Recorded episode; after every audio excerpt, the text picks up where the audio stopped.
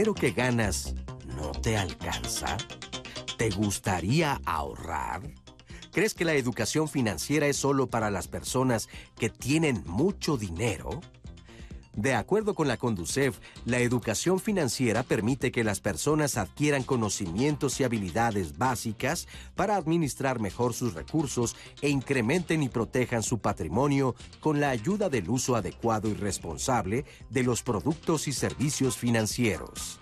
El alfabetismo financiero ha probado ser de gran utilidad para tomar mejores decisiones económicas y optimizar los recursos. ¿Quieres saber cómo hacer un presupuesto? ¿Cómo usar adecuadamente un crédito? ¿Cómo ahorrar y construir un fondo patrimonial que te respalde? Entonces, quédate con nosotros porque hoy nuestro tema es educación financiera. Qué buen tema el día de hoy. ¿Cómo están? Muy buenos días. Yo soy Leticia Carvajal. Es un gusto saludarlos, que estén con nosotros aquí en Diálogos en Confianza. Efectivamente, hoy estaremos hablando de educación financiera. Ya nada más escuchar este concepto, ay, a muchos sí como que nos causa cierto conflicto, pero ¿qué tan importante es tenerla? ¿Usted cuánto ahorra al mes? ¿Cómo maneja sus tarjetas de crédito? ¿Tiene Afore? Bueno, hay muchísimo, muchísimo que aprender acerca de cómo manejar nuestras finanzas y para eso es este programa.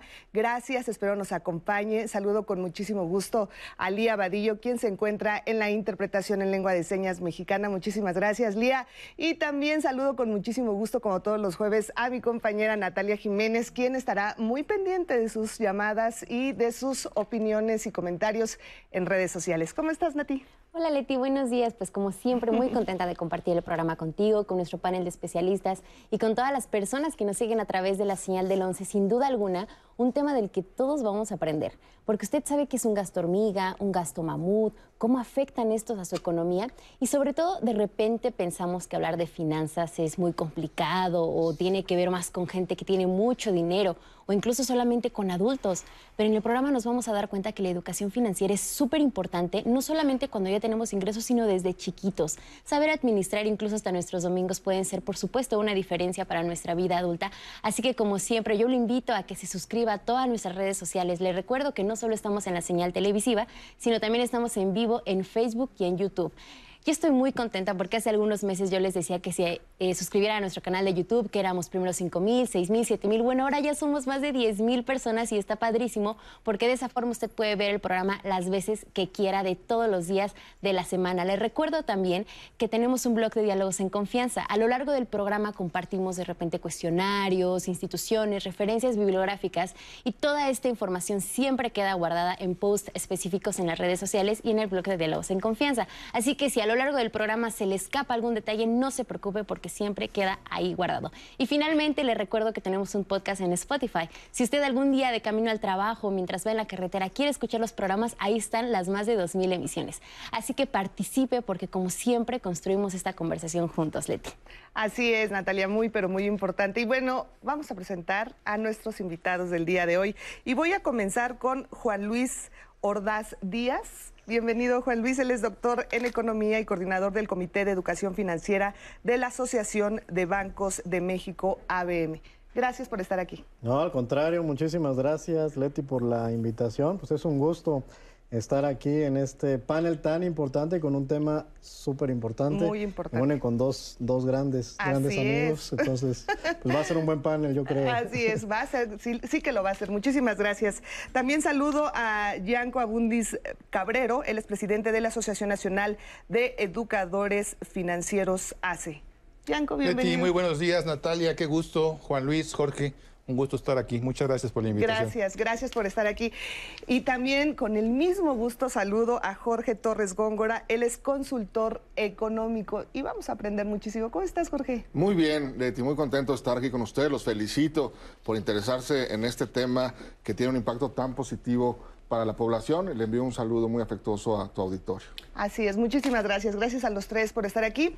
Y bueno, ya para iniciar con el tema, ¿qué le parece si vamos a ver esta cápsula donde nos dicen cómo hacer un presupuesto? ¿Cómo hacer un presupuesto? Pasos para armar un presupuesto. 1. Identifica tus ingresos, es decir, cuánto recibes de salario o pensión, si eres retirado. Si tienes algún negocio, considera tus ganancias, no tus ventas. 2. Identifica tus gastos. Registra todas las compras que realices. Guarda los tickets. 3. Organiza tus gastos mensuales en grandes categorías como alimentación, vivienda, salud, educación, transporte, diversión. 4. A la suma de tus ingresos, réstale tus gastos. Lo que vas a obtener es tu balance. 5.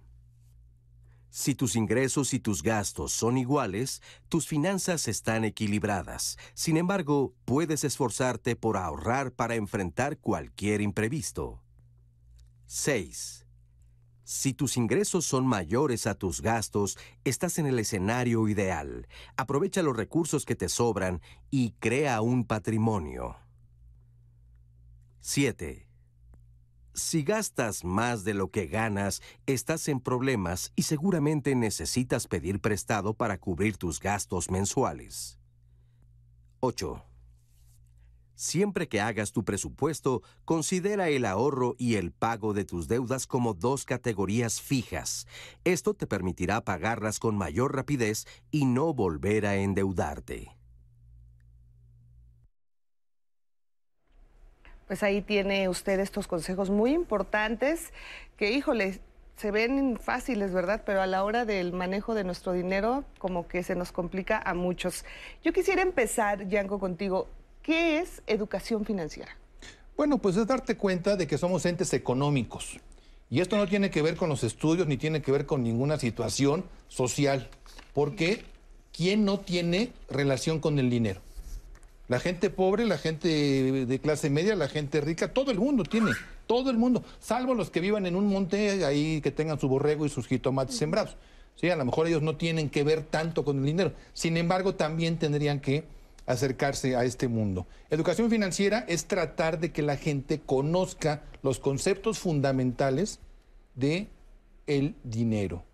La moneda tiene 2.500 años que se inventó, pero hace 13.000 años que empezó la civilización en el mundo, ya existía el trueque.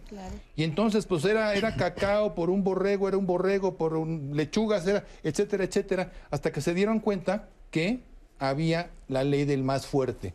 Y ahí se empezó a generar la diferencia económica. Y el más fuerte empezó a acumular más y entonces se convirtió en el rey, se convirtió en el líder y todos los demás que estamos alrededor, que no estamos arriba, tenemos que saber que el dinero es escaso. Y eso lo estudian los economistas, Juan Luis lo sabe perfectamente bien, mucho mejor que yo. Y el dinero es escaso, es un recurso no renovable. Entonces, la educación financiera te permite manejar ese escaso recurso que te llega día con día. Aún, aún, fíjate, la gente millonaria, que son muy pocos en el mundo, tienen un problema de escasez y se llama tiempo. Claro. Así es, y, es muy importante esto que dice Gianco, José Luis, porque a veces pensamos que educación financiera pues es como precisamente para la gente que gana mucho dinero y que, bueno, y mucha gente puede pensar, oigan, yo apenas si gano para mis gastos, o sea, ¿cómo me pueden hablar de educación financiera si no me alcanza? Pero esto no es verdad, la educación financiera va para todos. Pues en realidad va para todos, de hecho, eh, eh, bueno, justo la educación financiera, ¿dónde se aprende? Se aprende principalmente en las casas. Ahí están los maestros de la educación financiera, son los padres, porque los hijos lo que van a aprender pues son principalmente los hábitos de, de los padres. Por ejemplo, está la encuesta nacional de inclusión financiera del año 2015 que nos dice que nueve de cada diez personas que aprendieron a ahorrar lo hicieron precisamente porque sus padres se lo enseñaron. Entonces ahí vamos a aprender justo incluso cómo nos vamos a relacionar con el dinero. Muchas veces nos relacionamos de forma inadecuada con el dinero. A veces, por ejemplo, se, se dan expresiones en las casas como, bueno, es que está podrido en dinero. A veces nos justificamos, oye, yo me justifico porque, bueno, pues no la he hecho tan bien. Y entonces voy a decir, pues soy pobre pero honrado, ¿no? Este, Y metemos ese tipo de justificaciones que muchas veces lo que van haciendo es que no nos relacionemos de forma adecuada con el dinero. Y todo eso se va aprendiendo y se va aprendiendo en casa y luego nos vamos a comportar. A lo mejor ya llega una persona adulta, oye, voy a trabajar porque sé que esto es bueno y ganar dinero es bueno pero me enseñaron que no era tan bueno. Entonces, todo eso forma parte de la educación financiera. Ahí vamos a aprender hábitos, habilidades, vamos a aprender los comportamientos en la forma en la que nos vamos a relacionar con el dinero. Y la mayoría de todo eso se aprende en casa. Así es, muy importante esto que nos dices, José Luis. Juan Luis, Juan Luis. Perdón, perdóname, Juan Luis. Perdón. Jorge, ahora, la importancia de tener educación financiera para nosotros debe ser sumamente importante el buen manejo de nuestras finanzas y también pensar en que nuestras finanzas repercuten por supuesto, en nuestra vida, en nuestro futuro, en nuestro retiro. Y a veces no tenemos esa conciencia de los gastos que hacemos día a día, el hecho de no ahorrar, el hecho de no tener un presupuesto y que puede repercutir hasta una vejez, pues sin ninguna sin ninguna ayuda, sin, ningún ingreso económico. Fíjate que se ha hecho aquí algo muy relevante. Eh, por un lado, cuando hablamos de educación y hablamos de finanzas o economía, de entrada quizá hay muchas personas que digan, esto no es para mí, esto es para expertos, para especialistas, para personas que han estudiado mucho, que manejan mucho dinero, pero eso no es cierto. Si se dan cuenta, diario tomamos alguna decisión o muchas decisiones eh, que tienen que ver con nuestras finanzas, que van a tener un impacto financiero. Vamos, desde que te despiertas, cuánto tiempo te bañas, cuánto gasta, cuánta agua eh, utilizas, eh, qué pasta de dientes usas, si desayunas en tu casa o desayunas fuera de tu casa, si vas a desayunar fuera si es en un restaurante, vamos, si vas a tomar un taxi, vas a tomar el camión o si vas a usar tu carro, en fin, todas estas decisiones que tomamos diario eh, van a tener una repercusión en nuestras finanzas. Y la mayoría de las personas, desafortunadamente, no estamos preparados para tomar ese tipo de decisiones de manera adecuada. Y es en muchas ocasiones por eso que al final eh, de la quincena o del mes decimos es que no nos alcanza, es que no nos ajusta. Mira, nosotros hemos hecho ejercicios en los que eh, igual alguien que puede ganar 6 mil pesos, te puede decir que no, que no le alcanza al final su, dinero, pero también de repente alguien que gana 20 te dice que no le alcanza y alguien que gana 30 también te dice que no le alcanza. Entonces, es quizá un tema, eh, por supuesto, que tiene que ver con el nivel de ingreso, pero también con la formación y la actitud que tiene cada persona al utilizar su dinero. Y esto es precisamente de lo que se ocupa la educación financiera. Así es, Jorge. Eh, no recuerdo en dónde leía que decían, eh, si, si ganas 10 pesos, gasta como si ganaras 10 pesos, pero si ganas 20, sigue gastando como si ganaras 10 pesos. Y si ganas 30, sigue gastando como si ganaras 10 pesos y después con eso, inviértelo. Y esa es la forma de hacer dinero, ¿no? Es, es algo, pues, muy importante porque a veces... Fundamental. claro, porque a veces, eh, pues, ganas y sigues gastando y entre más ganas, más gastas. Y el chiste es que nunca puedes llegar a ser un ahorro. Y es sabiduría popular, ¿no? De tu mamá, de tu abuela, bisabuela, tatarabuela. Mientras más ganas, más gastas. Nosotros hemos trabajado a través de la asociación desde 1998 con el concepto que decía ahorita Jorge exactamente, saber gastar. Porque, a ver, eh, ¿cuánto ganas, Leti? Ganas 10. Perfecto. Y estás apretada y te quejas, como bien lo mencionó Jorge. Te aumento el sueldo al doble. Hablamos con las autoridades aquí del canal y Leti va a ganar el doble. Y justo en, tres meses vengo, también Natalia, si, también te incluye. También, por favor. Por favor. Y, vengo en tres meses y te pregunto, oye, ¿cómo vas de lana? Híjole, no me alcanza. Oye, pero ganabas la mitad hace tres meses. Sí, sí. Y bueno, yo tengo muchas palancas, te subimos otra vez al doble, ya ganas 40. Y otros tres meses adelante, vengo y te pregunto y no te alcanza. El tema no es cuánto gano, el tema es cómo lo gasto. ¿Sí? Porque finalmente, si sabes gastar, entonces siempre tendrás. Y yo tengo ejemplos, ¿eh? Porque también he trabajado mucho en campo con gente haciendo investigaciones. Tengo ejemplos de personas que tienen un ingreso de 8, 10 mil pesos, que es un ingreso bajo, y que viven con estabilidad financiera, no con riqueza. A, mí me preguntan mucho, oye, eh, ¿cuál es el secreto para ser rico? No tengo idea porque estaría yo estudiando en un conservatorio en Europa, si tuviera el secreto, ¿sí? Pero sí tengo el secreto para generar estabilidad financiera, Leti. Y eso es aprende a gastar de todo, absolutamente todo lo que tú desarrollas en el día a día, el taxi, la pasta de dientes todo lo que mencionaba Jorge, tienes que aprender a vivir con lo que ganas, no con lo que quisieras ganar. porque ese es un tema que también vamos a discutir al rato, para que generes tu fondo patrimonial, más allá del de emergencia. Hay que generar un fondo patrimonial y lo vamos a explicar. Eso, eso, eso nos interesa muchísimo. Y justo de lo que hablas, Yanko, eh, nos gustaría también saber cómo hacer un presupuesto, pero también entender para hacer este, estos presupuestos, que son muy buenos de hacer, ¿qué es un gasto hormiga? Vamos a ver esto. Los gastos hormiga son pequeñas sumas de dinero que gastamos en placeres cotidianos o en cosas que simplemente no utilizamos. ¿Qué hacer con los gastos hormiga? Registra todos tus desembolsos diarios, aunque sean pequeños. Esto te ayudará a identificarlos. 2. Proyecta tu consumo semanal, mensual y anual. Esto te ayudará a visualizar el monto de dinero que piensas gastar en ese gustito y lo que podrías llegar a hacer con el dinero en caso de ahorrarlo. 3. Ponte una meta de ahorro. Por ejemplo, si ahorras 200 pesos a la semana, podrías comprar el par de zapatos que tanto deseas al final del mes. 4. Considera metas a largo plazo en lugar de comprar algo material. Podrías pensar en realizar un viaje o destinarlo a crear un fondo de emergencias. 5. Resguarda tu dinero en una institución financiera autorizada. Recuerda que es importante tenerlo en un lugar seguro que además de protegerlo, te ayude a generar rendimiento.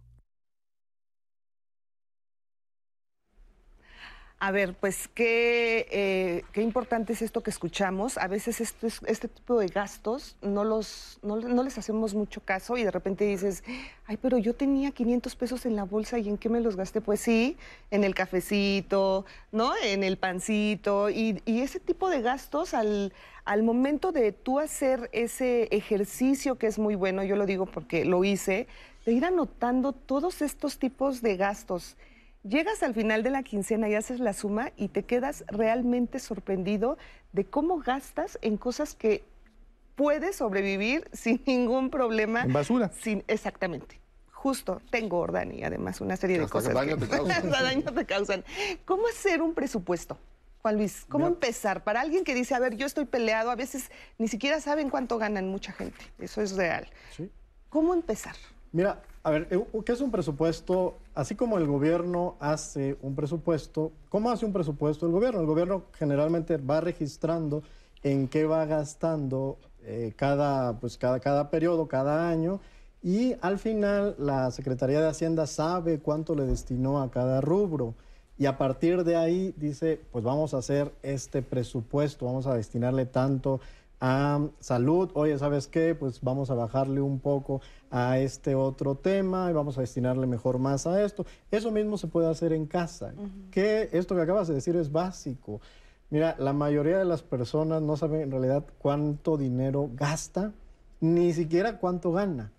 Entonces, ¿qué podemos hacer? Un ejercicio muy sencillo que podemos hacer todos los días, todos los días, es registrar cuánto ingresamos y cuánto gastamos todos los días.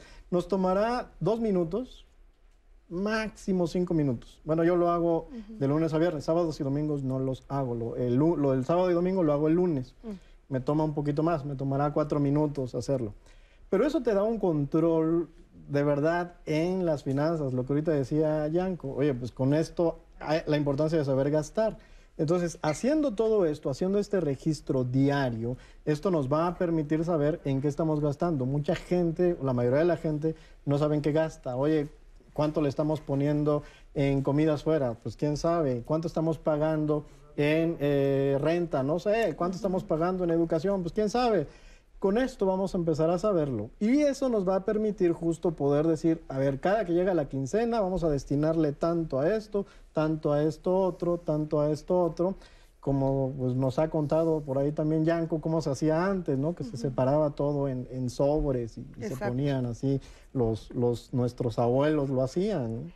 Pero entonces, a ver, el primer paso para tener unas finanzas sanas, o al menos no tan eh, descontroladas, es anotar mis gastos, ¿no? Todos los gastos, desde, desde luz, agua, todo, Y después, porque hay gastos que definitivamente eh, no son opcionales, o sea, la renta, la Sí. luz, todo este tipo de la comida, la salud, o sea, esos no te puedes escapar por nada. Hay tres clases de gastos, Leti. Ok. Los gastos básicos. Alimentación. No voy a comer para ahorrar. Maestro, te vas a morir. Claro. Pues es básico, ¿sí? O eh, yo, yo vivo, para los que son de la Ciudad de México, no sé, yo vivo en, en Villacuapa y trabajo en Cuautitlán, pues me voy caminando, pues no se puede. Entonces, es un gasto básico y elemental.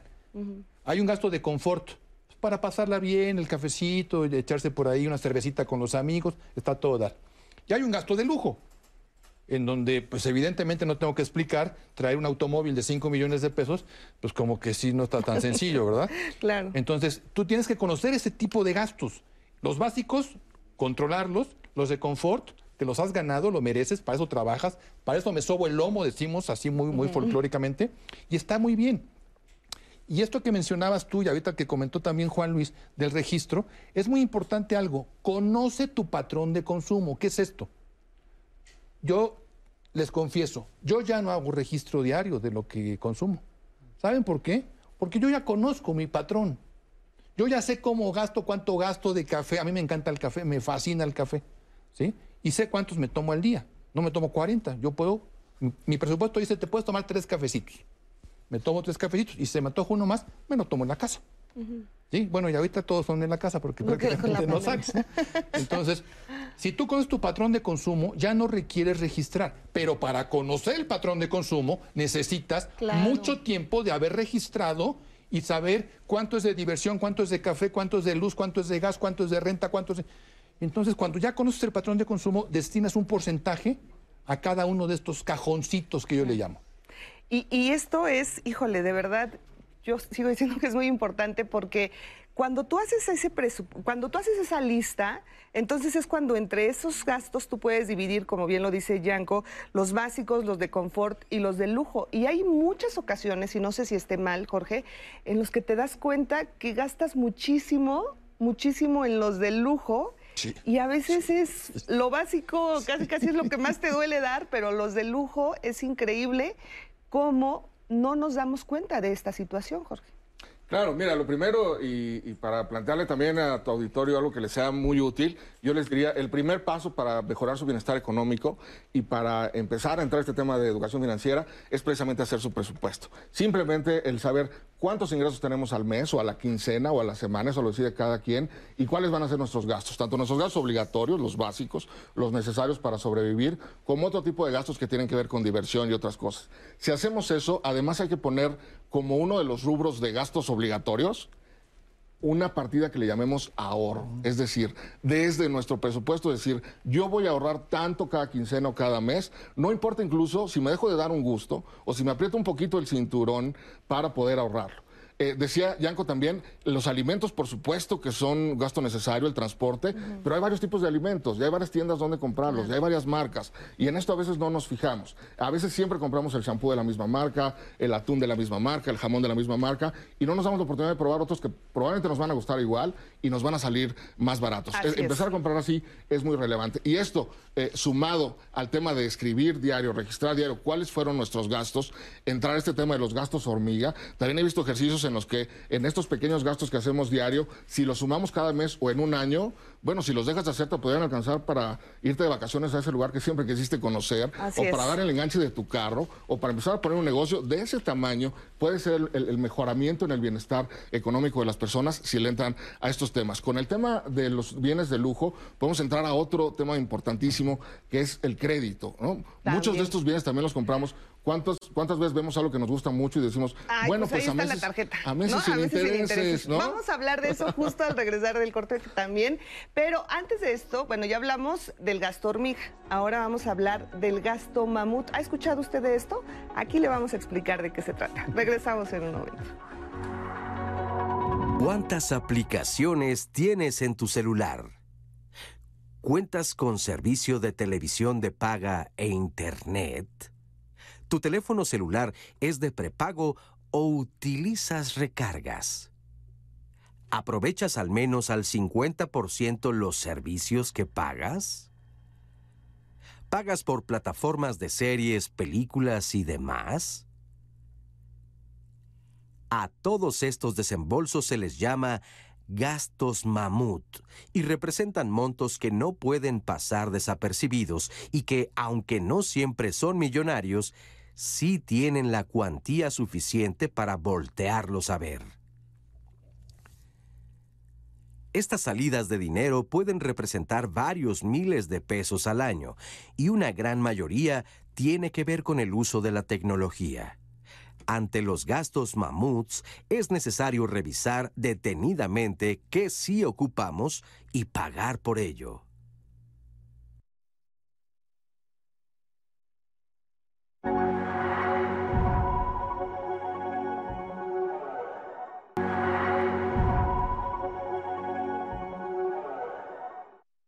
Antes de contratar una tarjeta de crédito, 1. Compara entre las diversas tarjetas. No todas ofrecen lo mismo. Elige la que se ajuste a tu capacidad de pago y procura tener solo las necesarias. 2.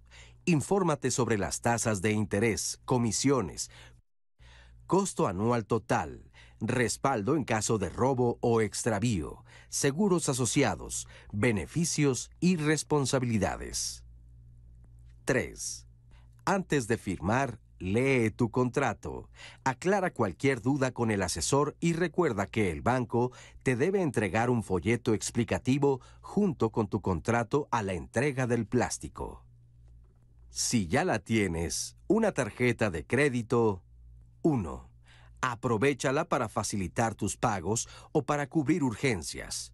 La tarjeta es de gran ayuda si la utilizas dentro de tu presupuesto y línea de crédito autorizada. 2. No consideres a la tarjeta como dinero extra para gastar por arriba de tus posibilidades. Si comienzas a utilizarla para tu consumo diario, puedes acumular una deuda que después te resultará difícil de pagar. 3 cubre puntualmente tus pagos. Cada vez que dejas de pagar a tiempo, aumenta tu deuda y deriva en un registro negativo en tu historial crediticio. 4. Abona más del pago mínimo mensual señalado en el estado de cuenta para reducir el monto y plazo de tu deuda y mantener el control.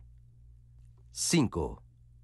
Recuerda que puedes consolidar tus deudas en la tarjeta que te ofrezca la menor tasa de interés. Si tienes problemas de pago, déjala de usar. 6. Cancela la tarjeta que no uses. Tu banco te debe indicar el proceso para hacerlo. 7. Revisa siempre el estado de cuenta, conserva tus comprobantes. En caso de errores u omisiones, tienes un plazo de 90 días a partir de la fecha de corte para presentar aclaraciones. Por robo o extravío, repórtala inmediatamente. Gracias, gracias por continuar con nosotros en Diálogos en Confianza. Y bueno, vamos a hablar, por supuesto, ahorita del gasto mamut que se quedó pendiente al irnos a corte y también, por supuesto, algo muy, pero muy importante que muchísimas personas no sabemos cómo manejar son las tarjetas de crédito. También quiero saludar a Istiel Caneda, quien está alternando con Lía Vadillo en la interpretación en lengua de señas mexicana. Gracias, Istiel, bienvenida. Y bueno, vamos ahora a llamadas que tenemos ahí pendientes. Así es, Leti, tenemos muchos comentarios. Miren, una llamada, Tere nos dice, siempre nos quejamos de que ganamos poco. La verdad es que no sabemos cómo ocupar lo que ganamos. También nos comparte Guadalupe, el error está en hablar mal del dinero. Siempre decimos que no es importante, incluso que es cochino. Y también, Leti, nos llegan testimonios y nos dice Teresa, a mí desde chiquita mi mamá me daba mi domingo y me enseñó a no gastarlo todo ahorraba algo y cuando quería un juguete, ella me decía que lo podía comprar el dinero que ahorré. Y desde entonces se me quedó el hábito de ahorrar. También nos dice Lorena, en las escuelas debería haber clases de educación financiera. Eh, Leila nos dice, yo siempre anoto mis gastos, por chiquitos que sean. Así me di cuenta cuánto gasto en antojitos y de peso en peso sí que se va el dinero. Carlos, comencé a hacer un presupuesto hace poco y sí pude comenzar a ahorrar de poco a poco, pero sí noté un cambio al planificar mis gastos. También nos dice Nora, ahora que hablan de gastos mamut, me puse a hacer cuentas y entre celular y plataformas de streaming se me van más de 10 mil pesos al año. Y bueno, yo en el corte les decía, bueno, me voy a quemar al aire, pero la verdad es que está, e, es muy bueno que hablemos de este tema porque incluso lo veo, por ejemplo, en mi vida personal. La verdad es que si de repente dices, bueno, son 100 pesos de la suscripción, ay, bueno, son 99, bueno, 200 pesos. Y de repente cuando haces el cálculo, sí, la verdad sí te das de topes porque dices, no, tengo que administrar y valorar más, más mi dinero. Y ahora que hablábamos de los créditos, Leti, nos, nos preguntan, me aterran los créditos, no me gusta tener deudas, para nada, pero me dicen que es necesario de repente, si lo manejo bien, para tener un historial crediticio por si algún día lo necesito. ¿Qué me pueden decir sobre esto? Pues mira, el crédito no nada más es bueno, es necesario. ¿Sí? Yo le digo a la gente siempre, ¿tú crees que los millonarios trabajan con su propio dinero? Por supuesto que no, siempre piden prestado. ¿sí? Pues cuanti más los que pertenecemos al Perrash, pues tenemos que pedir dinero porque esto nos conviene para poder generar patrimonio. Fíjense lo que estoy diciendo. Pedir un crédito que te genere patrimonio. El crédito que pides para comerte un sope está mal. Claro. ¿Sí? El crédito que pides para tomar un litro de leche está mal. El crédito que pides para comprar una vivienda, maravilloso. Que te ayude a generar patrimonio. La tarjeta de crédito es el mejor instrumento de administración, de administración que se ha inventado Leti. El mejor. Pero cuando yo lo uso a diestra y siniestra, porque, y, y- y me encanta porque Juan Luis hablaba ahorita de, de las creencias y todos estos conceptos, y luego decimos muy a la mexicana y con mucho gusto, Dios proveerá. ¿Y Ay, quién Dios me quita verá. lo bailado? Pues no, Di- Dios está ocupado en cosas más importantes. Yo soy creyente, ¿eh? Y, está Claro, ocupado en ¿no? cosas más Sí. importantes que andar viendo las locuras de mi bolsillo. Sí. Entonces, el crédito es muy bueno. Y además, te voy a decir, no sé a cuánta gente conozcan ustedes, los que estamos aquí en el panel, y la gente que nos está viendo ahorita, de clase media, que se compre una casa de contado. Que llegue, saque la cartera y diga, sí, me, me llevo dos. Necesitas un crédito hipotecario. A lo mejor los ricos hacen eso, pero los de clase media tenemos que buscar un crédito. Bianco, pero ¿qué pasa, por ejemplo? Hay mucha gente que dice, a ver, estoy pagando, digo, hablo al azar, estoy pagando 15 pesos de renta, ¿no? Pero me da miedo, y, y hay mucha gente, yo lo digo porque tengo una, una muy buena amiga que lo hace, y yo le decía, oye, ¿y por qué no esos 15 pesos que gastas de renta, por qué no mejor sacas un crédito y esos 15 pesos los inviertes para un, sí, tu patrimonio, un departamento, algo? Y me decía, no, no, no, no, no. Yo los créditos estoy peleadísima con ellos, a mí no me gusta estar endeudada. Yo prefiero pagar mis 15 pesitos mensuales y no tener deudas. Mientras tenga capacidad de generar. Exacto. Pero a lo mejor el día que pierde el trabajo, el negocio, etcétera, si no tiene un bien raíz, no tiene patrimonio.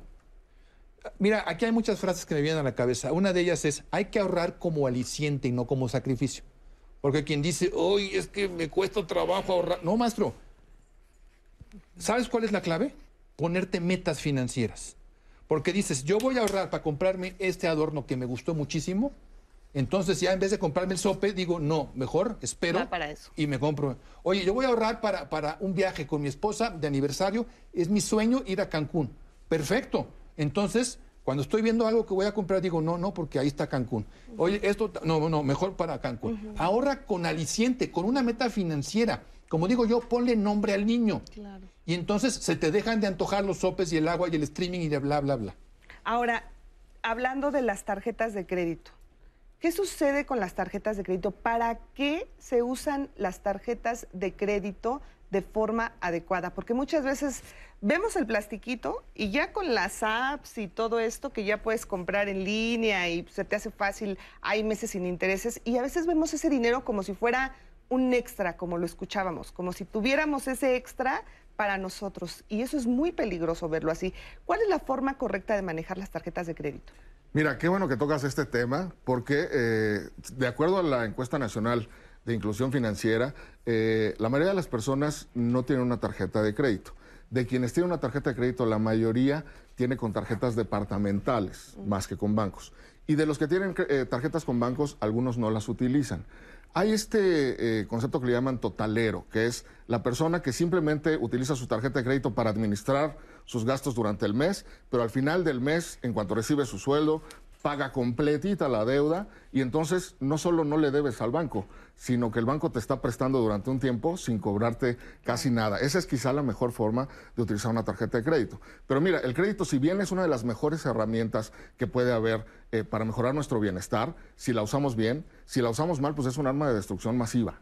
O sea, eh, si no utilizamos el crédito de manera adecuada, eh, vamos a tener no solamente problemas económicos, sino además problemas hasta de salud, de temperamento, porque tener deudas y que te están hablando todos los días y, el estrés y la angustia que te causa, no solamente afecta a tu economía, sino afecta a tu salud. Entonces yo lo que le diría a tu auditorio es primero, cuando saquemos un crédito, eh, no tenerle miedo, pero sí estar seguros, primero, de que vamos a comprar lo que necesitamos que nos va a aumentar nuestro bienestar económico, que nos va a servir incluso para el futuro, para el largo plazo.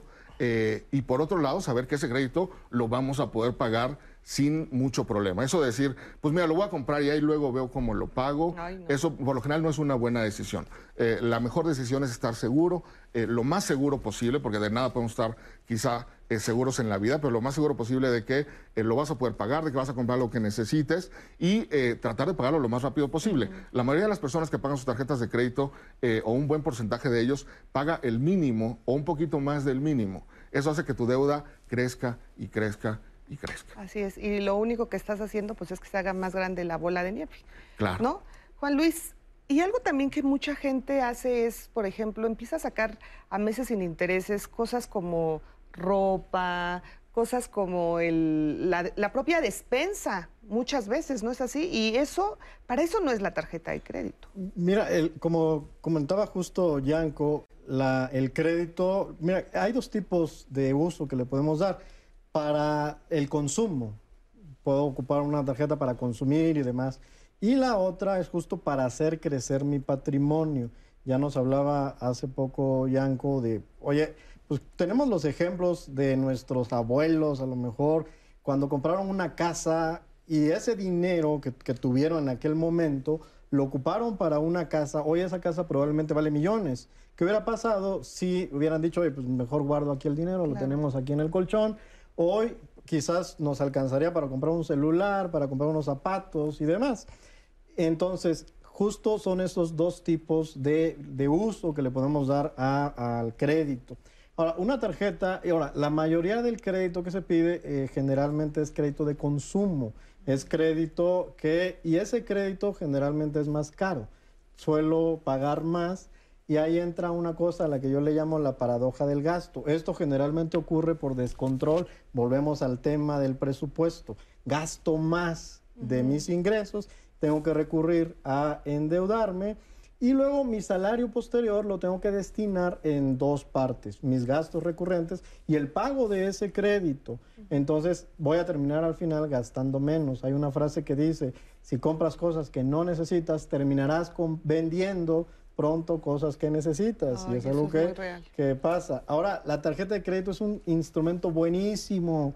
Nos da hasta 50 días para financiarnos sin pagar un solo peso de interés. Podemos usar una tarjeta de crédito sin pagar un solo peso de interés. Hay que conocer cuáles son los costos que tiene y hay que conocer cuáles son los beneficios, que los beneficios que nos da son muchos. Así es, manejándola correctamente. Ya vi que sacó aquí. Aquí tengo, aquí tengo, fíjate. yo, te voy a decir. Los, los cafés? Sí. De una vez. Te voy a decir un ejercicio que yo hago en los diferentes foros en los que me paro. ¿Cuánto vale esta tarjeta de crédito? A ver, Leti, ¿cuánto vale? Natalia, ¿cuánto vale? Juan Luis, Jorge, ¿cuánto vale? ¿Cuánto vale? ¿Qué capacidad de compra tiene? Depende del crédito que te... Exactamente, pero tú no lo sabes. No. no. ¿Y yo, ¿y yo lo sabré? Sí. A lo mejor. No, no, a lo mejor. No siempre. No siempre. no siempre. ¿Cuánto vale esto? 200. ¿Cómo supieron? Pues es el Pues porque lo conozco, ahí dice 200 por todo lado, aquí está Sor Juana, ¿sí? Cuando yo saco la tarjeta de crédito, yo no estoy viendo cuánto estoy pagando. Eso psicológicamente es muy importante porque no entra en mi conciencia. Y yo puedo comprar un café de 40 pesos, o puedo comprar unos zapatos de 400, o puedo comprar lo que se te ocurra de X dinero. Cuando estoy viendo este billete, ¿sí? O uno de 500, y a la hora que lo entrego, hasta lo aprieto porque no quiero que se vaya. ya lo voy a cambiar. Ya me está doliendo. Exacto. Ya lo voy a Hagan ese ejercicio. Hagan ese ejercicio, porque tú dijiste hace rato del billete de 500 y efectivamente los de 500 o incluso los de 200 desaparecen. Lo sacas en la mañana y dices, no lo cambio porque se me va. Como si tuviera patas el dinero saliera corriendo de, de tu cartera. Otra frase. Dinero que no sé en qué se gasta es dinero mal gastado. Si tú dices, oye, 500 pesos me gasté en la cena que fui con mi mujer, con mi marido, con mi... Eh, perfecto. O con mis cuates en el dominó, la cerveza, el fútbol, perfecto. O con mis hijos en las hamburguesas, perfecto. Sé en qué se gastó. Pero cuando sacas el billete de 500 y en la noche haces cuentas y dices, a ver, compré torta de tamal, luego jugo de naranja, luego una botella de agua, luego un café, y dices, híjole, van 200 pesos, ¿dónde están los otros 300? Son cosas que no recuerdas. Y si no las recuerdas, no eran importantes. Y si no eran importantes, ¿para qué las gastaste? eran gastos hormiga. Hagan ese ejercicio con los billetes y, y, se los prometo, por arte de magia, te empiezan a sobrar 100 y 150 y 200. No te vas a hacer millonario, pero vas a tener riqueza en estabilidad económica. Pues sí, eh, tiene toda la razón. ¿Tienes comentarios? Sí, Leti, fíjate que en una llamada Fernando nos dice, me ofrecieron una tarjeta de crédito en el súper, no me animo a solicitarla, no sé si tenga la capacidad económica. Hilda, dejé de usar las tarjetas de crédito, se me hicieron unas deudas muy grandes y tardé mucho tiempo en pagarlas. Esto es lo que nos cuenta Hilda. Y en otro testimonio, Leti, nos dicen, bueno, que fueron al, punto extremo, o sea, que no, eh, no tenían la educación financiera adecuada y usaron a diestra y siniestra la tarjeta de crédito y nos ponen que acabaron en el buró de crédito. Que ahora que ven el programa, por supuesto que les gustaría sanar sus sus finanzas, pero no saben ahora cómo hacer. O sea, cuando ya uno está en el buro de crédito, ¿qué es lo que tiene que hacer para salir? Y sobre todo si siempre va a quedar su historial malo, su historia pasada oscura. Y también en otra pregunta, ¿cuál, por ejemplo, si es la primera vez que saco una tarjeta de crédito, ¿cuáles son, qué es lo que yo debo tomar en cuenta al momento de elegir? ¿Cuáles son los criterios que yo debo tener en cuenta? Ok, vamos primero con la del buro de crédito. La del buro de crédito. Bueno, eh, mucha gente cree que estar en el buro de crédito es malo de repente decimos, es que estoy en el buro. A ver, si tienes ya un crédito contratado, incluso, por ejemplo, un servicio, ahí te están dando un crédito, por ejemplo, el, servicio de telefónico, y si lo estás pagando con una tarjeta, pues están dando un crédito. Eso ahí ya estás registrado en el buro de crédito. Estar en el buro o hay de hecho dos instituciones que se les llaman sociedades de información crediticia, donde están registrados todas las personas que han hecho uso de este tipo de créditos. Eso no es malo, de hecho es bueno, porque con eso nos van a conocer precisamente las instituciones financieras y con base en eso nos van a otorgar o no un crédito. Ahora, lo importante es cómo estamos ahí. Podemos estar como, es como una boleta de calificaciones de la escuela. Oye, tienes 10, bueno, pues te van a dar mejores condiciones en los créditos. Oye, sacaste 5, pues este, a lo mejor no te lo damos. Y justo vamos a tener a partir de esa información unos numeritos con los cuales las instituciones financieras van a revisar esa información y van a decir, oye, si le puedo prestar o no le puedo prestar. Es la forma, va a ser nuestra carta de presentación. Juan Luis, ¿y nosotros podemos saber cómo estamos en el buró de crédito? Podemos nosotros saber, es gratuito una vez eh, cada 12 meses, lo podemos nosotros consultar. Yo puedo irme a estas dos páginas, a Círculo de Crédito o a Buró de Crédito, me meto, meto ahí mi información puedo generar incluso las alertas eh, para que yo sepa quién está consultando mi buró. Y, bueno, sepa quién está consultando mi historial crediticio, ya estoy acá. Este, y entonces sepa quién está consultando mi historial crediticio. Eso lo podemos saber, es gratuito y háganlo. Ahora, si estamos dentro del buró de crédito con números rojos, con malas calificaciones, ¿podemos revertir esto? Sí, a ver, eh, eh, justo es una nota que aparece ahí y, ahí lo que va a decir es cómo, si nos hemos atrasado, cómo nos hemos atrasado y todo eso nos va a ir dando cierta calificación. Obviamente si pagas puntual, pues te va a dar una calificación más alta. Si pagas no tan bien, pues te va a dar una calificación más baja. Entonces, ¿qué tenemos que hacer para mejorar nuestra calificación? Primero pagar puntualmente nuestros créditos. Si ya me atrasé, si me vuelvo a emparejar, eso va a hacer nuevamente que suba mi calificación.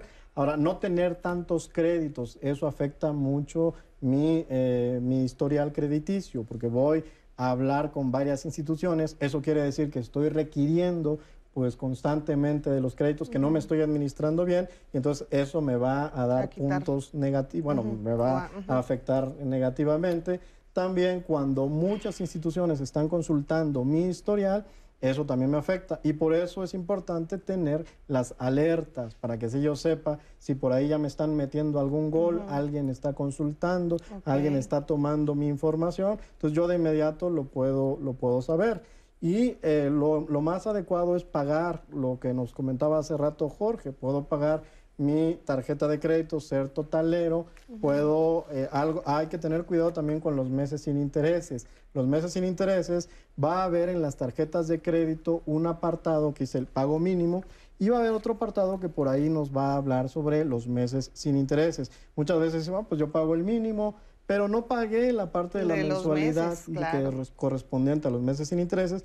De entrada, pues ahí ya los meses que eran sin intereses, ahora sí van a ser por intereses. Entonces hay que tener cuidado ahí con esa parte. Sí, mucho, mucho cuidado porque a veces vas juntando tantos meses sin intereses que a la hora de pagar mensual pues ya se descontroló toda la situación. Bola de nieve. Exactamente.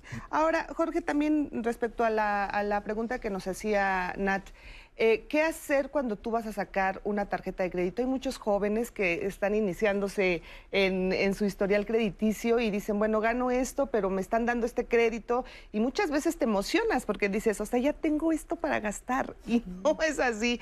¿Qué hay que tomar en cuenta si tú vas a sacar una tarjeta de crédito? Sí, mi primero que nada, como decía, no sentir miedo por utilizar el crédito. Si lo utilizamos de manera responsable, mm. es una herramienta muy útil para mejorar nuestro bienestar económico. Sin embargo, sí hay muchas cosas que tomar en cuenta para decidir eh, sacar una tarjeta de crédito y después utilizarla. Por un lado, ¿cuál es el nivel máximo de crédito que te van a dar? Eh, hace rato decías eh, que incluso en el súper te ofrece tarjetas de crédito. De repente, y más en algún momento hace algunos años, era muy fácil que te dieran una tarjeta de crédito y uno simplemente la utilizaba. Dices, bueno, pues de algo me servirá. Como dices, lo veíamos casi como dinero adicional eh, y lo utilizamos de manera irresponsable. Eso nos va a provocar problemas.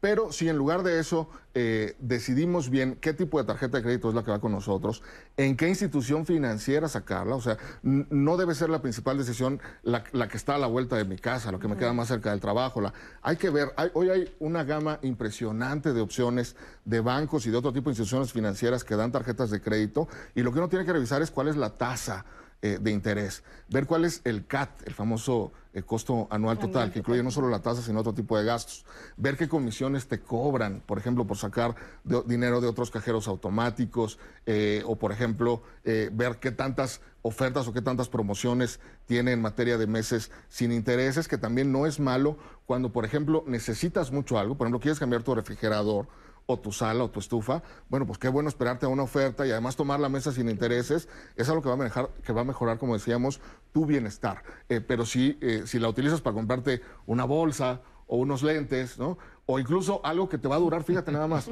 menos que la deuda, ¿no? A lo mejor te compras un perfume que te va a durar seis meses y lo compraste a, 18 meses, sin intereses. No, bueno, ya te lo acabaste. Ya te lo acabaste tres veces, ¿no? Y, y, sigues teniendo la deuda. Esa, esa, no, esa, no, es la mejor forma de, de, utilizar el crédito. Por supuesto, mira, antes y todavía en muchos lugares, para darte una licencia de manejar, te te deberían de hacer un examen, ¿no? En el que, en el que están seguros de que puedes manejar, de que ves bien, de que, en fin, desafortunadamente en algunos lugares no, no, se hace ya esto.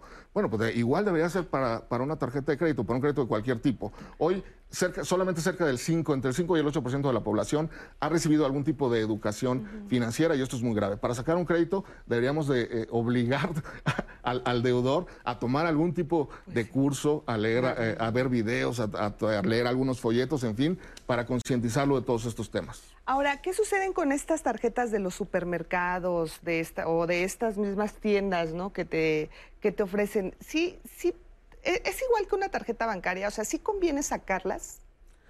Mira, el, tema de las tarjetas eh, departamentales eh, es importante porque no son instituciones financieras. Como te decía, según las encuestas, esa es la principal tarjeta que se utiliza, la de las tarjetas eh, departamentales. No es una institución financiera, ello que implica, por ejemplo, que la Conducef no te puede defender si tienes algún problema. Ah, grave error ese, ¿eh? Tienes que ir a la Profeco. Grave error. Sí, por Siempre lo he criticado yo.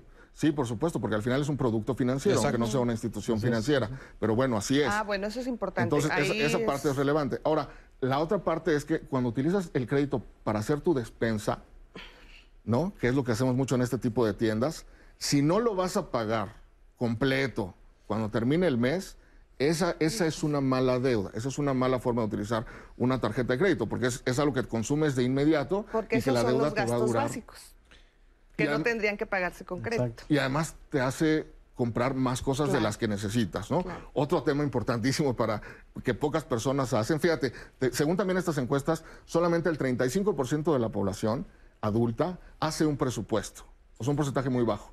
Pero más de la mitad de ellos dicen que lo hacen, pero en la mente. ¿no? Ah, sí. Entonces, esto, No, no es, se me es- olvida. esto es simular, ¿no? Hay que hacer este esfuerzo por hacerlo por escrito, por hacer una lista de compras también cada que vayamos al... Los departamentales, si no se pagan, ¿sí me meten al buro? Sí, por supuesto. Ay, sí. pero no me defiende A ver, algo importante aquí, Leti. Eh, Hay, hay que precisar. Nadie te mete al buro. Exacto. Tú Bueno, solita te sí, metes al bueno, buro. es una forma Estás de en el buro. pero tienes es que razón, la gente dice, uno- me van a meter al buro y hay despachos de cobranza de estos leoninos que te amenazan. Lo voy a meter al buro. Maestro, yo ya estoy en el buro. Claro, Y además tengo 10 de calificación. claro. ¿Cuál es el problema? Primera Tienes precisión. razón. Segunda precisión. Después de seis años, las deudas se borran. Esto es importante, que también me parece un error. Pero así lo, marca la ley. ¿Sí? ¿Sé cuál es el Hasta ciertos monto? montos te borran. ¿Sí? Y, otro punto importante, si hay tarjetas de supermercado que no son departamentales, que son de afinidad, que las tiene un banco y le ponen la marca del súper, pero realmente es bancaria. Ah, del banco. Entonces le debes al banco, pero dice la marca fulanito de tal, súper, además de las departamentales. Y esas funcionan exactamente igual que cualquier bancaria. Ah, muy bien, eso es muy, muy importante también saberlo. Oigan, yo he- siempre he dicho que de esta pandemia uno debe de sacar como, pues, lo mejor si se puede y hay mucho aprendizaje, Sí, ¿no? claro. de, de todo tipo. ¿Qué pasó en, este, en estos momentos de pandemia? De repente todos nos quedamos encerraditos en nuestra casa y no están esos gastos hormiga, ¿no? O sea, de repente dices, claro, no puedo ir al café, no puedo comprarme ir, Gomitas. ir, ir. Y, y ahí hay un cierto ahorro que dices, ay, ¿cuánto gastaba? Y mira. No cómo- camión, no gasolina, Exacto, no... exacto. Y ahí es cuando uno empezó a tomar conciencia de ese tipo de gastos que son absolutamente innecesarios en muchas ocasiones. Pero ¿sabes qué pasó, ocasiones. Leti? Y esto es estadístico. Sí, pero es, bueno, no sé si es lo que tú vas a decir, pero hubo otra cosa que se potenció muy cañón. Bueno, muchísimo, perdón por la palabra, muchísimo.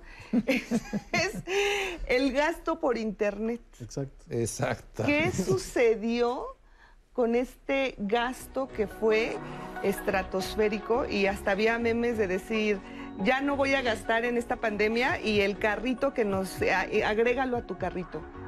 Cómo mucha gente se endeudó aún más de lo que estaba estando en pandemia y un, y un poco podría ser también por el hecho de la depresión que se vivió, de la Sí. angustia que se vivió y que muchos buscaron esa salida de eh, comprar, comprar, comprar para satisfacer pues esas necesidades que tal vez teníamos en ese momento. Me gustaría que al regresar del corte tocáramos este tema acerca de las ventas en línea y pues también eh, lo dañino que pueden ser porque pues nada más con dar un clic y nos endrogamos. Regresamos.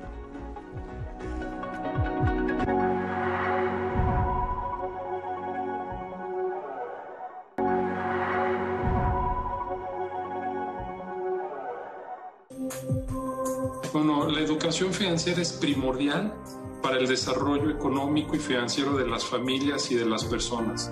Sin educación financiera, tanto las personas como las familias podemos incurrir en una serie de problemas financieros a lo largo de nuestra vida que se van a ir acrecentando a medida que nos acercamos a la edad de retiro.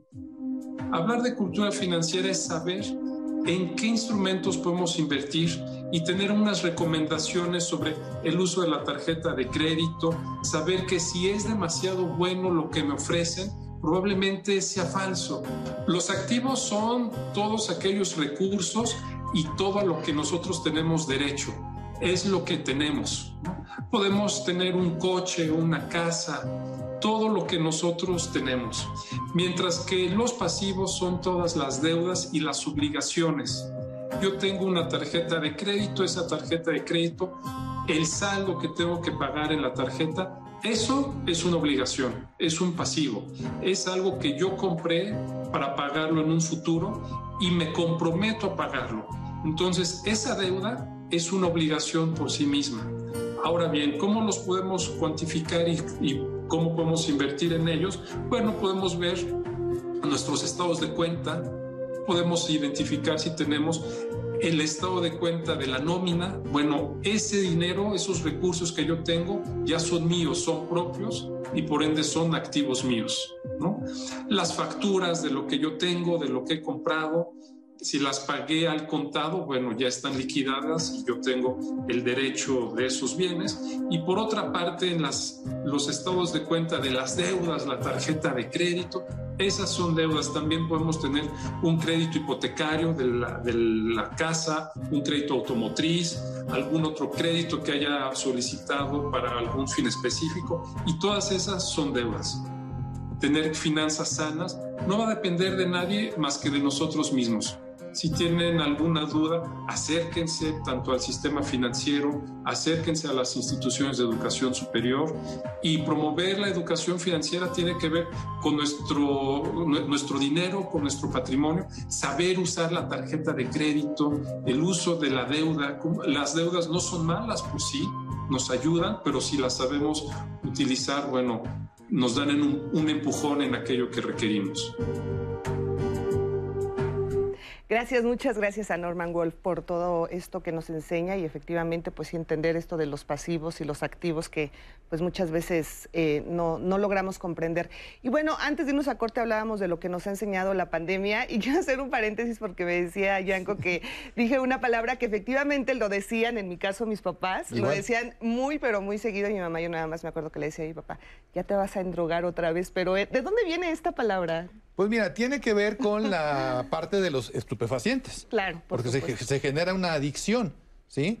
Y endrogarse es algo que, que, te, que te mina, que, que, te reduce tu capacidad. Es un consumo excesivo también. Lo... Normalmente venía de eso. Del exceso. O sea, del exceso, exactamente, ¿sí? El endeudamiento ya dijimos que no es malo, hay que saberse endeudar cuando tienes metas financieras, que es comprar la casa, el viaje y todo lo que ya se mencionó.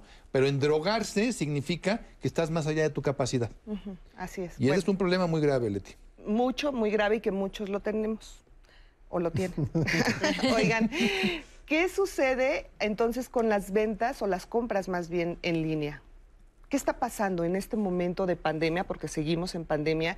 ¿Cómo llegó a cambiar para muchos el estar, el estar pues sí, en, nuestra casa, encerrados, pero el poder también tener acceso con un clic a, muchas, a muchos productos? Mira, como decía el filósofo Chabelo, lo catafixié. El cafecito y el esto y el otro, pues ahora nada más le doy clic. Y llega. ¿Sí? Incluso ese clic en el súper a casa, pues normalmente dices, pues mira, estoy bien aburrido, y entonces, pues quiero chocolates, quiero galletas, quiero golosinas y me lo llevan a la casa. Entonces también hubo un incremento en el consumo de súper. Eh, evidentemente hay perdedores en, un caso como la pandemia, pero también hay ganadores, ¿eh? O sea, hay unas instituciones y unas empresas que... Digo, antes, ¿quién usaba gel? Antes de 2009, ¿quién usaba gel? Nadie usaba gel. Y hoy ya es un hábito y es obligatorio usar gel. ¿sí? Entonces, pues, estos consumos son brutalmente grandes. Hay que tener cuidado porque se catafixió el día a día del gasto hormiga por Internet.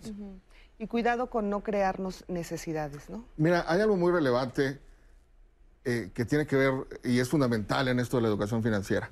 La educación financiera no es eh, aprender conceptos ni, ni aprender matemáticas. Tiene un poquito que ver con eso, pero lo principal de la educación financiera es concientizarnos de la importancia que tiene administrar bien nuestro dinero, de los beneficios que nos puede traer el, realizar inversiones, el, administrar de manera adecuada nuestras finanzas, pero también de los riesgos eh, que puede tener el no, el no hacerlo. Esta concientización es la que va a provocar eh, que no tomemos malas decisiones estemos en pandemia, estemos usando el Internet, estemos en una tienda llena de cosas que nos gusta, si tenemos esa conciencia bien internalizada, digamos, eh, no vamos a tomar malas decisiones. Y por eso es tan relevante esta, esta, esta formación en materia eh, financiera. Si bien, como dices, el uso del Internet quizá llegó para quedarse, como muchas otras cosas, ¿no? El, uso de, mayores compras por Internet. Bueno, pues es importante que también aprendamos a utilizar ese tipo de herramientas eh, para comprar. Desde, fíjate nada más, ¿eh? desde saber que estamos utilizando sitios seguros, porque cuántos fraudes hemos visto por utilizar el Internet. Así es. Tanto de que nos quitaron dinero de nuestras cuentas porque alguien nos habló y nos hizo pensar que era del banco y le dimos nuestros datos personales. También esos temas tienen que ver con educación financiera. También es muy relevante eh, que tu auditorio las conozca, las, las sepa manejar, precisamente para no ser víctima de este tipo de fraudes y no ser víctima de las compras innecesarias. Así es. Ahora, ¿qué sucede con todas estas personas que se quedaron sin trabajo, que ya no pudieron seguir pagando sus créditos, todas, todas estas pues, deudas que, se tenían y que por tener un trabajo que en ese momento se pensaba estable adquirieron y llega la pandemia y es verdad que hubo también mucho desempleo, aunque es verdad que también hubo bancos que te dieron una cierto, un cierto tiempo, una prórroga para que eh, te cancelaron estos pagos algunos meses, pero bueno, no significó que no los ibas a pagar, sino que los ibas a seguir pagando después en determinado tiempo. Con el interés. Exactamente, con el interés. Ahora, ¿qué pasa si yo ya no puedo? Si yo ya gano menos de, mis deudas, ya tengo mis tarjetas al tope, lo que gano todo se me va y aún así no logro eh, cubrir, o sea, acaso el mínimo. Hay muchísima gente en esta situación cómo empezar a subsanar este tipo de situaciones. Nos están llegando comentarios, muchos comentarios para preguntarnos de eso. ¿Qué hacer? Ya no puedo seguir pagando. Debo, no niego, pago, no tengo. No tengo, exacto. Pues hay una ruta muy importante, ¿no? Juan Luis. Por ejemplo, se pueden tomar diferentes acciones. Eh, primero, como bien ya lo comentaste, en el caso de los bancos, Leti, lo que se hizo fue dar un periodo entre cuatro y seis meses para que las personas pudieran pagar. Actualmente lo que se está haciendo ya es un programa más personalizado, entonces las personas se pueden acercar con sus bancos para hacer dos opciones. Una, la que ya veíamos en uno de los videos, eh, es esta reestructura o esta consolidación. Oye, ¿qué es la consolidación? Tengo dos tarjetas, generalmente una pues es más cara que la otra, y lo que hago es paso lo que tengo de una tarjeta y me quedo con una tarjeta, me quedo con la más, la que es más barata. Ahí lo que estoy haciendo es consolidar. Puedo acercarme también a mi banco y lo que hago es un programa o una reestructura. Y esto me va a incluir, por ejemplo, que puedo reducir la, a lo mejor alguna negociación para poder reducir la tasa de interés, para ampliar los periodos de, de, pago. Aquí hay que tener también cuidado porque en algunos casos esto sí puede afectar ya mi historial crediticio. Entonces, lo, si ya vamos a hacer esto, pues sí tiene que ver con una situación en la que ya de plano pues sí está muy complicada. Ahora, ¿qué podemos hacer? Bueno, podemos, eh, como dicen por ahí, los bienes están para remediar los males en algunos otros casos, buscar ingresos extra. Hoy, por ejemplo, como ya también se comentaba antes, hay empresas que están teniendo estas posibilidades. Oye, pues a lo mejor tengo un vehículo para poder dar un servicio de logística, pues me puedo sumar a esto, puedo buscar algún mercado de nicho, por ejemplo, le voy a hacer su, mm, sus compras, su despensa a las personas mayores y ahí puedo tener ya un mercado donde puedo estar recibiendo ingresos.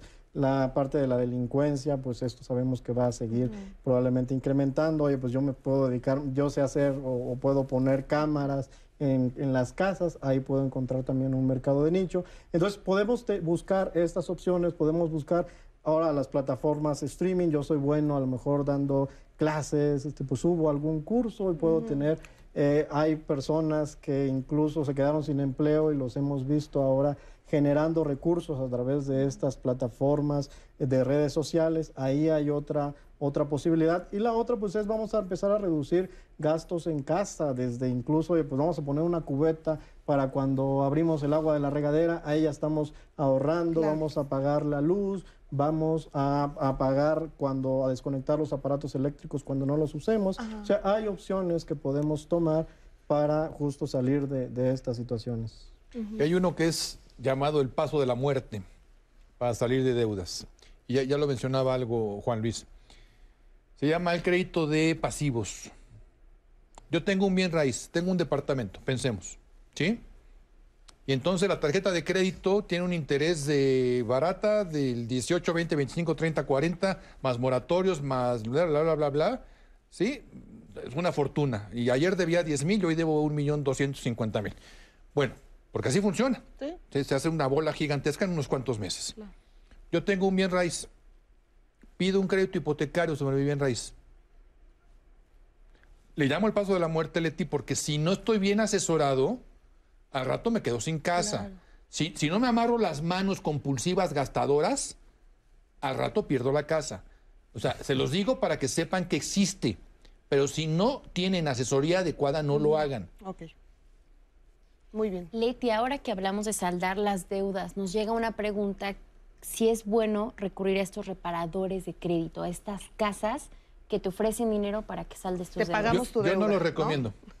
Pues, ¿qué, Yo qué no hace lo una- recomiendo. ¿Qué hace una reparadora? Una reparadora, tú vas a ir con esta institución, lo que te va a decir, a ver, vamos a hacer justo tu plan financiero y yo me voy a ir a negociar con la institución financiera y me vas a pagar por mis servicios, desde luego. Hay que tener también mucho cuidado porque eh, una, nos pueden decir, te vamos a sacar del buró de crédito, pero me tienes que pagar. Y eso no se puede. O sea, nadie me, me puede sacar de- del buró o que me van a cambiar la calificación. Ahora, la misma negociación en realidad yo la puedo hacer. O sea, Claro. ¿Para qué voy a pagar por un servicio Que que, yo mismo puedo hacer? Entonces tú mismo haz tu plan, o sea, esto que hablamos al principio de vamos a hacer nuestro presupuesto, ya sé la información, ya tengo a qué me puedo comprometer y yo mismo me acerco con mi institución financiera y ya me ahorro la parte de lo que me va a cobrar la reparadora, que quién sabe si me lo va a resolver, porque a veces me dicen, oye, pues sí, te lo resolvemos, y, pero nos tienes que pagar. Y bueno, no, mismo. es, no hay una seguridad de que realmente me lo vayan No vaya. a hacer y a lo mejor hasta termino, eh, pues salgo bailando, me, me sale peor. Pues ahí está, mejor Sí, hacerlo no es recomendable. Hazlo directo, como dice Juan Luis. más vale.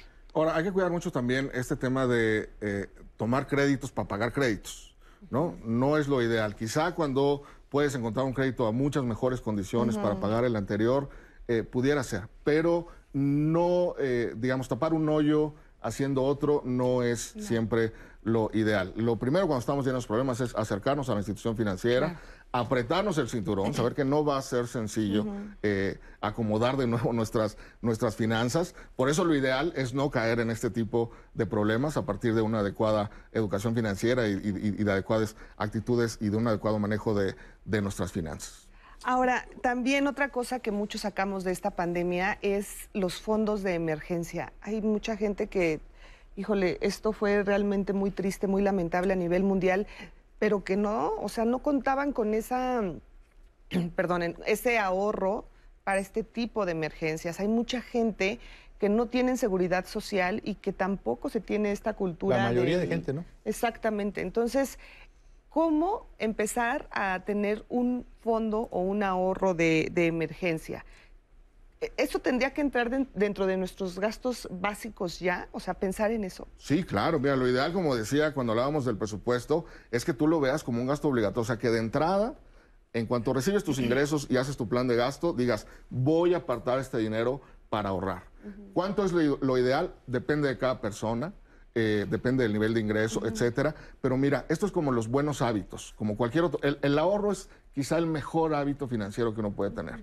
Y como cualquier buen hábito, al principio te cuesta trabajo hacer ejercicio, comer bien, leer, en fin. Si tú empiezas, por ejemplo, el primer día que quieres hacer ejercicio, vas una hora al gimnasio y quieres cargar 40 kilos y, bueno, al otro día no te vas a poder ni levantar. Claro. Y vas a asociar Poco a poco. el tema del ejercicio con algo negativo y no con algo positivo.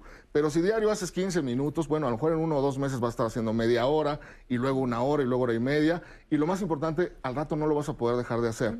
Con el ahorro podemos hacer igual. Si, nos- si pensamos que nos cuesta mucho trabajo, vamos a apartar el 5% de lo que ganamos cada quincena o cada mes. El 5%. A lo mejor al principio nos va a costar un poquito de trabajo, pero hagámoslo. Y en tres meses le aumentamos al 7%. Y luego en otros tres meses vas a ver que al término de un año, a lo mejor ya estás ahorrando quizá el 20 o el 30% de tu ingreso, que ya es un muy buen ahorro, y lo vas a ir haciendo poco a poco, y lo principal, ya no lo vas a poder dejar de hacer. Un mes que lo dejes de hacer, tú mismo te vas a sentir, te vas a sentir mal. Por otro lado, fíjate, de, de qué tamaño es la importancia de este ahorro, que debes tener por lo menos tres bolsas. Una para cumplir tus metas, ¿no? Lo, que hablábamos de, ligar el ahorro con, lograr algo concreto. Por otro lado, este fondo de gastos catastróficos. No sabemos cuándo vamos a enfrentar alguna urgencia que necesitemos pagar. Y eso de utilizar créditos eh, que te ofrecen de manera muy sencilla y que te, según eh, no, te, no te cobran y luego te salen más caros, pues no es la mejor opción.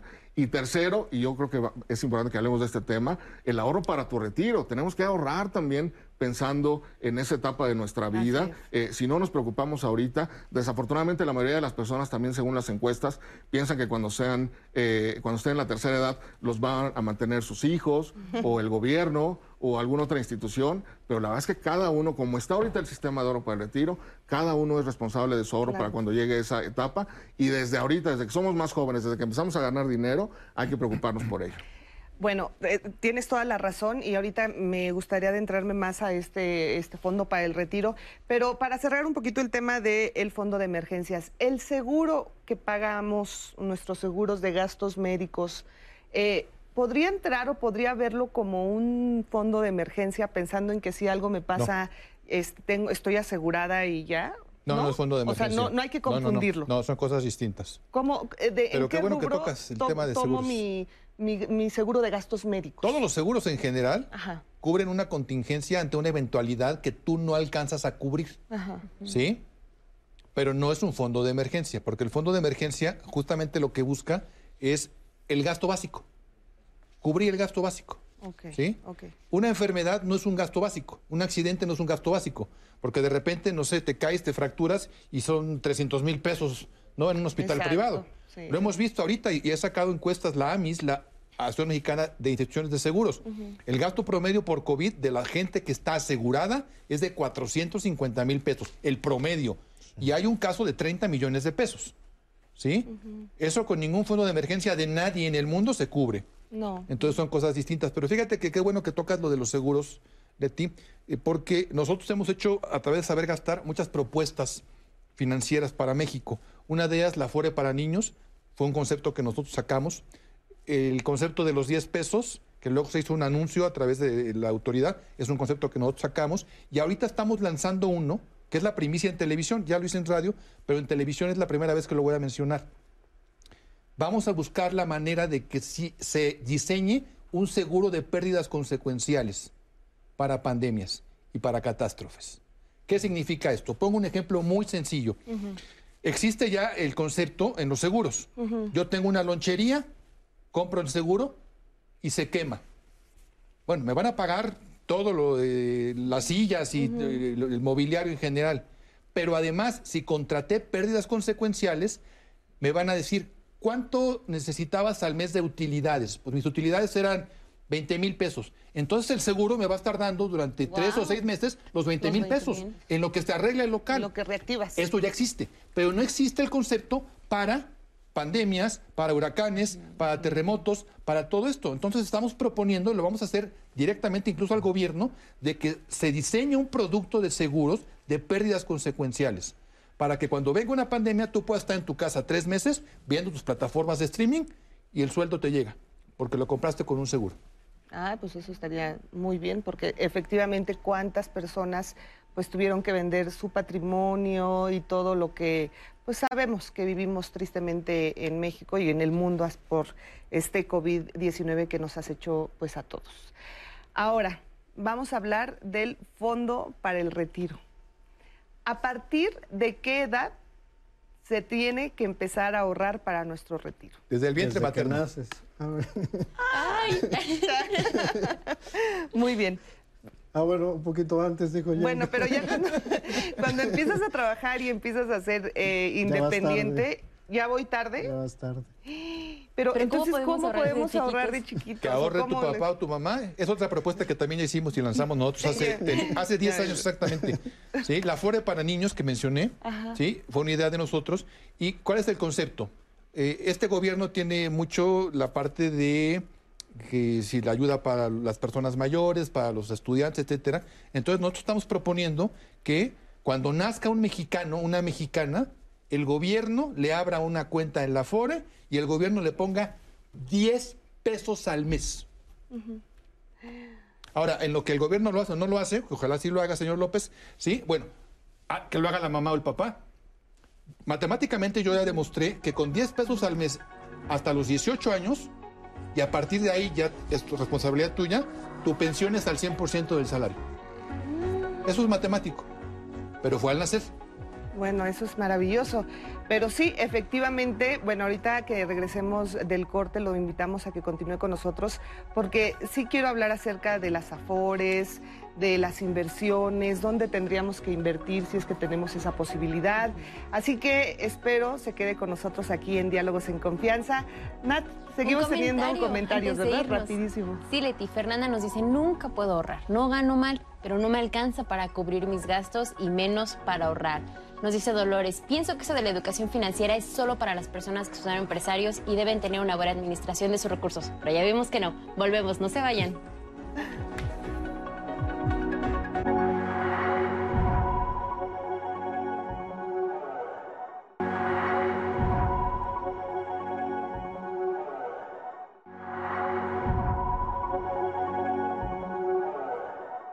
Educación financiera es tratar de que la gente conozca los conceptos fundamentales de el dinero. La moneda tiene 2.500 años que se inventó, pero hace 13.000 años que empezó la civilización en el mundo, ya existía el trueque. Y el dinero es escaso, es un recurso no renovable. Entonces, la educación financiera te permite manejar ese escaso recurso que te llega día con día. La educación financiera, ¿dónde se aprende? Se aprende principalmente en las casas. Ahí están los maestros de la educación financiera, son los padres. Nueve de cada diez personas que aprendieron a ahorrar lo hicieron precisamente porque sus padres se lo enseñaron. Hay muchas personas que digan, esto no es para mí, esto es para expertos, para especialistas, para personas que han estudiado mucho, que manejan mucho dinero, pero eso no es cierto. Diario tomamos alguna decisión o muchas decisiones eh, que tienen que ver con nuestras finanzas.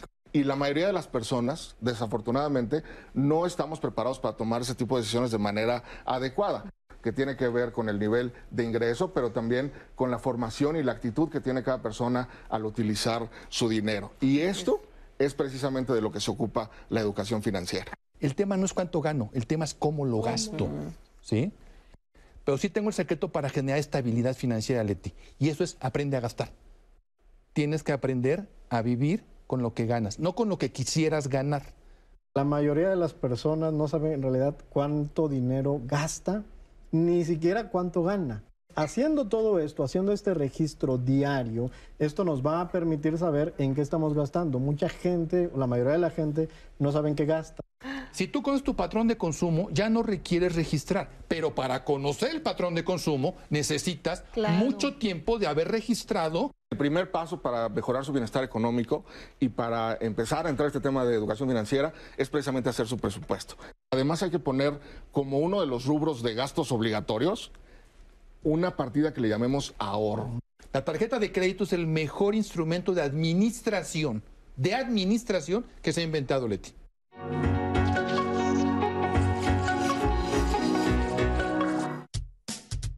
Creo que fomentar la cultura financiera y yo diría económica y financiera es fundamental en la vida de todas las personas. ¿Por qué? Porque todos los días hacemos economía, todos los días tenemos eh, el reto de manejar nuestras finanzas de una manera apropiada.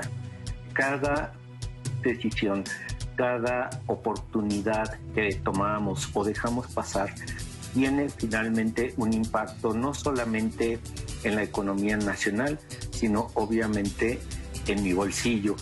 En el MIDE hablamos de educación económica y financiera porque finalmente las finanzas son solo una parte de la economía y las decisiones que tú tomas eh, respecto de tu dinero muchas veces tienen que ver con otras cosas que no necesariamente se reducen a ese dinero. Por ejemplo, cuando tú compras eh, el chocolatito que tanto te gusta, em, esa decisión tiene un impacto en la economía del país.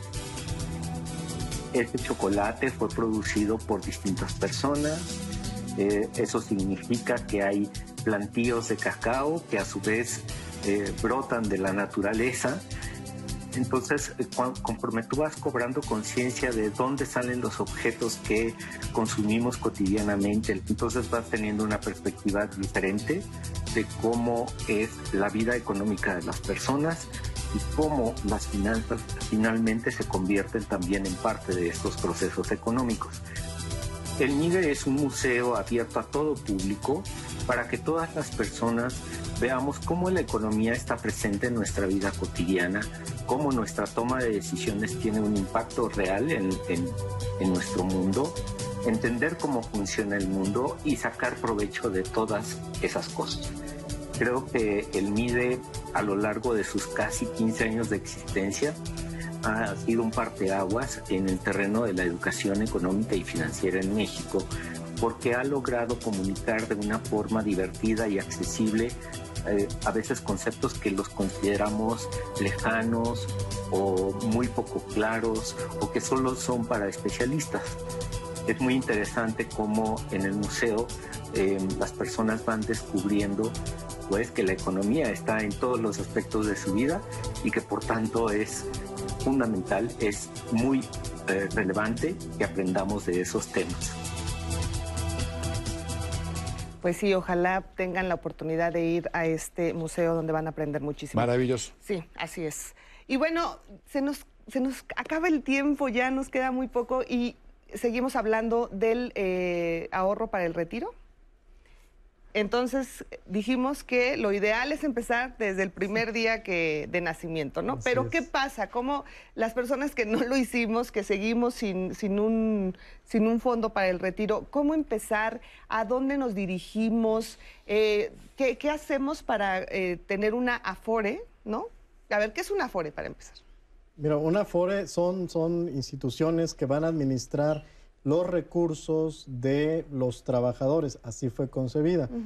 Para que ahí todo lo que vayamos nosotros eh, ahorrando se nos va descontando el 6.5%. Ya hay una reforma para incrementar esa proporción. Pero imagínate, el 6.5% de tu salario, multiplica eso por 30 años que trabajaste, vas a acumular alrededor de 3 años. O, entonces, forzosamente tienes que estarle metiendo más, más recursos. Hay algo que tienen las AFORE que son aportaciones voluntarias. Nosotros justo son voluntarias donde yo llego y hago esta aportación, entonces esas las podemos hacer. Eh, miren, una AFORE está, se cree que solamente los trabajadores son quienes pueden tener, los trabajadores independientes, los niños. Hoy en México tenemos esa maravilla, desde que nacen ya pueden tener su afore. Les platicaba eh, antes del corte que justo mis hijos tienen cuatro y seis años, los dos tienen su afore, los dos ya están eh, poniéndole recursos, bueno, yo les pongo, pero es lo que podemos hacer muchos de los padres, ayudar a nuestros hijos para que ellos tengan estos, estos recursos. Ahora, si no lo hicimos, nunca va a ser tarde, lo podemos hacer ahora. Hay personas que hoy ya tienen su Afore y no lo saben. Hay más de 18 millones de personas que tienen una cuenta de Afore y no lo saben. ¿Cómo lo podemos saber? Entren a la página de esar.com.mx. Ahí van a poder buscar, si ustedes tienen una Afore, si ya la tienen, pues empiecen a depositar y si no la tienen, pues váyanse mañana mismo, ahí mismo chequen los rendimientos, cuál es la Afore que da más en mi carril, porque ya hoy tenemos diferentes carriles, tenemos CIFORES generacionales y entonces en esa CIFORE vamos a poder checar y desde cuánto le podemos meter, Yanko. Mira, la Afore es el mejor instrumento de inversión del mundo. Esto, que está casi a punto de extinguirse una moneda de 50 centavos, la puedes meter en la Afore. Literal. Y vas a ganar los mismos rendimientos que si tuvieras un millón de pesos. Si yo voy al banco con 50 centavos, no me dejan ni entrar. Claro. Si yo quiero comprar un seguro, me, sacan empujones. Y si quiero ir a una casa de bolsa, bueno, me sacan con el policía. Si yo voy a la Afore y pongo 50 centavos, me dicen, bienvenido. En donde te dan rendimientos con 50 centavos en la Afore. Muy bien. Magnífico. Ahora, ¿cómo saber qué Afore es la que me conviene más? ¿Hay alguna página? ¿Hay La página de, la CONSAR. preguntas, ¿no? Sí, sí, Ajá. sí, nos preguntan para los que ya ahorita dicen, bueno, quiero crearme Afore, ¿dónde me puedo asesorar? ¿O cómo En la página de la? CONSAR viene toda la información, los rendimientos, el índice de rendimiento neto, que es lo que marca ahí. Esto significa la ganancia menos la comisión que te cobran, ya, ya lo que llega a tu bolsillo, dijéramos, en el momento, en tu cuenta individual, no en el bolsillo. Eso es lo que viene señalado ahí. Hay que recordar algo muy importante, eso se está moviendo permanentemente. El que hoy está en primer lugar, mañana puede estar en segundo, pasado en tercero, y el que estaba en cuarto puede subir al segundo, etcétera, etcétera. Son movimientos. Hay tres variables que son el rendimiento, la comisión y el servicio. Esas tres variables son fundamentales para que tú elijas una Afore. Ahora, si me preguntas, ¿qué hago con un banco? Bueno, en, banco, en México hay más de 50 bancos. Es complicado que tú vayas a todos los bancos a checar. Y una aseguradora hay 111. Pues es más complicado. Afores hay 10. Las 10 las puedes visitar, checar, preguntar y entonces te darás cuenta cuál es la que más te conviene. Y nunca es tarde. Jamás ¿no? es tarde. Como lo decía Jorge. Hay que empezar. Los que no la tenemos, hay que empezar. Solo Ya, 10 pesos. ya. Solo 10 pesos. Sí, Ya. Saliendo de aquí. Saliendo de aquí y quienes nos estén escuchando, terminando el programa, a sacar la fore. Y, y- y yo creo que más estas nuevas generaciones, eh, sí tener esa conciencia de, de qué va a pasar cuando, pues sí, se retiren de su vida laboral, ¿no? Y cómo es que van a, eh, eh, a llegar a, ese, a esa etapa de la tercera edad, pues obviamente lo ideal es tener esa estabilidad económica. Bueno, pues vamos a hacer ahora, vamos a hacer un paréntesis y me da muchísimo gusto saludar a Andrés Castuera, nuestro especialista en artes escénicas. ¿Cómo estás, Andrés? ¿Qué nos tienes el día de hoy? Vi un adelanto, me gustó muchísimo. Claro que sí, Leti, Natalia, amigos y amigas de Diálogos en Confianza. Pues bueno, el teatro, la verdad es que se ha transformado y hemos visto ejemplos de obras que tuvieron temporadas muy exitosas en la presencialidad y que ahora han tomado el teatriming, esta herramienta, pues que ya se va a quedar definitivamente, a pesar de que ahora ya hay funciones híbridas. Hay algunos otros, otros grupos, como este caso, que han decidido seguir haciendo las funciones en este formato teatriming. Varias son las razones. Una de ellas, hay que decirlo, pues que hemos llegado a un público que no teníamos considerado, público que nunca iba a las salas del teatro, ahora lo puede hacer y además hemos descentralizado el teatro.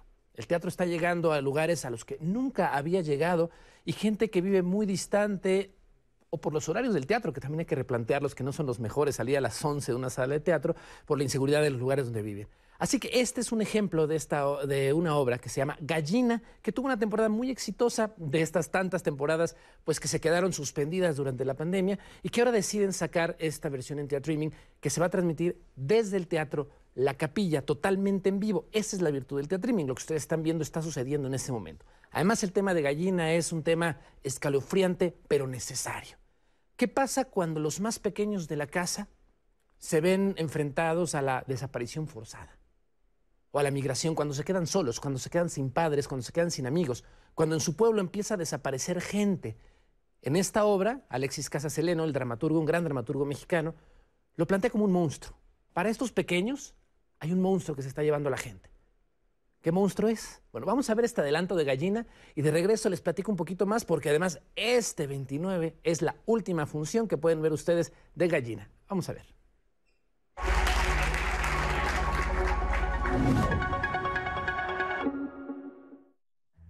¿Puedo quedarme un ratito más, maestra? No, ya tienes que irte. Ahorita que hay gente en la calle. Recuerda que es peligroso. ¿Por qué se fue Juan, maestra? No sé. Ya regresará. Em, Estamos muy emocionados porque ha sido una obra mm, que ha estado en constante eh, remontaje. Eh, ahorita ha sido con las posibilidades y los limitantes incluso que, que nos presta esta pandemia, ¿no?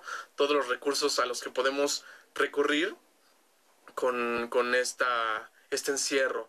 Ha sido una, un trabajo interesante, de muchos retos, de muchos errores, muchas virtudes y creo que vale la pena. Entonces, pues están todos invitados para que nos sigan, para que vean este trabajo, para que la disfruten y también nos, nos digan qué les pareció. Buenas, señor. ¿Qué quieres? Venía a ver si nos podía fiar un par de huevitos y un pan. ¿Ustedes creen que yo soy su despensa o qué? ¿Mm? Pues no, pero es que no tenemos para Mira, me desayunar. vale un sorbete. No se ponga así. Le juro que en cuanto venga mi hermano de los Uniteds, le vamos a pagar todo. Tener miedo, pero ser el superhéroe para tu hermanito. Ser ese soporte, esa persona que, que de una u otra manera siempre tendrá que darle ánimos a alguien. Y en este caso, tener esta visión desde un niño, el concepto de miedo, Diego, cada vez que lo interpreto, cada vez que toco sus líneas, que, que presto todas mis emociones a este personaje, surgen cosas maravillosas. Cada vez conozco más cosas, reconozco más lugares y me, me pasa que lo disfruto tanto que en verdad estoy muy, muy agradecido por tener la dicha de tener este personaje. Pues resulta que él también se está creyendo lo del monstruo. ¿Por qué? Pues hoy acabando de jugar mucho, le dije que si nos íbamos juntos. Y adivina qué me dijo. ¿Qué? Que no, porque por él iba a ir su mamita. ¿Y luego? Yo le dije, eres una gallina entonces, Tomás. No me digas gallina, ¿eh? Ya sabes que yo sí jalo cuando me dices. Pero ya ves cómo están las cosas ahorita. No, mi mamá anda toda preocupada y pues, pues por eso va a venir por mí. Y en Gallina conocemos la historia de dos hermanos, Diego y Santiago, que viven en un pueblo muy lejano y muy solitario, en el que la gente se va de ahí para buscar una mejor calidad de vida o desaparece misteriosamente. Sucede que Santiago, el hermano menor, tiene mucho miedo porque él cree que hay un monstruo que se está llevando a los niños de este lugar. Y lo cree porque él asegura haber visto antes al monstruo y tiene miedo de que un día el monstruo lo pueda encontrar y también se lo lleve. Con tu ausencia, Juan. El monstruo que te devoró me hizo entender que, pues, que somos de papel. Me hizo entender que somos de papel. La vulnerabilidad de dos hermanos que se quedan solos en un pueblo en el que comienza a desaparecer la gente, comienzan a desaparecer los amigos. ¿Y cómo decirle esto? ¿Cómo hablar de esto con las infancias? Con estos pequeños y con estas pequeñas que de un día para otro ven que se va su tío, ven que se va su padre. A veces ya estamos viendo niños y niñas viajar solos, este fenómeno de la migración de infantes que es terrible y es doloroso, y de lo que a veces no queremos hablar con los pequeños. Y lo hemos dicho aquí, lo dijimos todo el mes de abril que estuvimos buscando este tipo de obras para infancias. Hijo, las niñas y los niños se enteran de todo y a veces hay que hablarlo. Sobre todo porque en estos rincones de nuestro país, de los que a veces no tenemos muchas noticias, son los que más gente aportan al fenómeno migratorio y también esta, esta cuestión de cómo han vivido las violencias, la desaparición forzada. Gallina es una excelente oportunidad porque además, como habrán visto todos estos recursos, pues que en teatro era imposible mostrar un dibujo a menos que lo amplificaras, ¿no? Entonces meterse a la mente del niño a través de estos dibujos. Así que no se pierdan Gallina, este domingo es la última función, la pueden ver desde su casita, solo se meten a teatrolacapilla.com y ahí les van a dar todas las indicaciones para que la puedan ver de forma virtual toda la familia y ahora sí que pantalla sardina para que todos disfruten del teatro y vamos a seguir muy al pendiente del teatro presencial, del teatriming y todo lo que este arte mexicano nos siga generando. Así que nos vemos el próximo jueves. Claro que sí, Andrés, muchísimas gracias. Estaremos pendientes el domingo del Teatro La Capilla. Gracias, Andrés. Nos vemos el próximo jueves. Y bueno, pues nos queda poco tiempo. Eh, a mí me gustaría que cada uno diera sus conclusiones. Tenemos algunos minutitos ya. Jorge, ¿con qué, ¿con qué nos quedamos de este programa? ¿Qué le dices a toda la gente que nos ve acerca de la educación financiera? Mira, primero lo que les decía, que es un tema muy relevante para sus vidas, eh, que tienen que tomar eh, al toro por los cuernos, acercarse a toda la información que tienen diversas instituciones, tanto públicas como privadas, para poder eh, encontrar todos estos consejos para mejorar el manejo de sus finanzas. Y es un tema de verdad muy relevante. A mí me parece que hay tres grandes responsables de que tengamos una sociedad mejor educada financieramente. Primero, las mismas personas, que las personas se concienticen y se interesen en este tema y que estén dispuestos a mejorar sus hábitos y a cambiar ciertos comportamientos. Por otro lado, está por supuesto el gobierno. Me parece que es necesaria una política pública mucho más sólida, mucho más adecuada en materia de educación financiera, asegurar no solo que eh, se incluya en la educación formal, que todos los niños de escuelas públicas y privadas reciban este tipo de educación y no como física o química en la que nada más estudias para pasar el examen y luego se te olvida. De una manera en que de verdad podamos influir en sus, en sus valores, en su, eh, en su comportamiento, en sus hábitos, para que puedan mejorar su vida. Y por otro lado, las instituciones financieras, ¿no? Me parece que ellos tienen un gran papel en materia de promover este tipo de, de educación financiera. Desafortunadamente, como vemos en las encuestas, hoy no se está haciendo de manera adecuada, ah, no es suficiente, hay mucho por hacer por parte también de las instituciones financieras. Me parece que tiene que ir ligado también con el tema de política, de política pública y que estén obligadas a participar mucho más en este tema. Perfecto. Jorge, te agradezco mucho. No, al contrario. Gracias. Juan Luis, ¿con qué nos quedamos? Pues primero que todo agradecerles, Leti, eh, Natalia, ha sido un gusto también estar con, con Yanko, con Jorge. Igual, Juan. Gracias. Y bueno, primero esto, con- considerar que este tema es fundamental, tiene mucho que ver con, con los hábitos. Y miren, si las personas supiéramos manejar adecuadamente nuestro dinero, te puedo decir que habría más felicidad en el mundo. O sea, de eso es la educación financiera, de eso se trata, saber manejar bien el dinero. Nueve de cada diez personas en el mundo no están a gusto con su trabajo, es decir, trabajan por dinero. Aprendamos sobre dinero justo para no tener que trabajar por dinero. dinero. Muchas gracias. Gracias, gracias, Juan. Yanko. Pues mira, la educación financiera no significa que te conviertas en un cuatecodo, marro, avaro, muerto de hambre, cuentachiles, que todo lo guardes, que no hagas nada y que te encierres en tu casa tirado en la cama. No, eso no es educación financiera. Educación financiera, ya lo dijimos, es que ahorres con el aliciente de alcanzar una meta financiera. Deja de comprar tonterías, chucherías, bobadas. ¿Para qué? Para que puedas viajar, para que tus hijos puedan estudiar en donde te dé la gana, para que te puedas comprar la casa, el automóvil, para que tu retiro sea estable y no dependas de nadie. La generación de atrás, nuestros padres, abuelos, obligadamente decían, tú me vas a tener que mantener. Nuestra generación dice, no, no quiero que me mantengan mis hijos. Y aunque quisieran, podrán. Y las nuevas, nuevas, nuevas, nuevas generaciones ni hijos tienen. ¿Quién los va a mantener? Pues ¿El. Espíritu Santo? No lo creo. Entonces, dejen de gastar en cosas pequeñas, inservibles, para que puedan adquirir grandes cosas el día de mañana.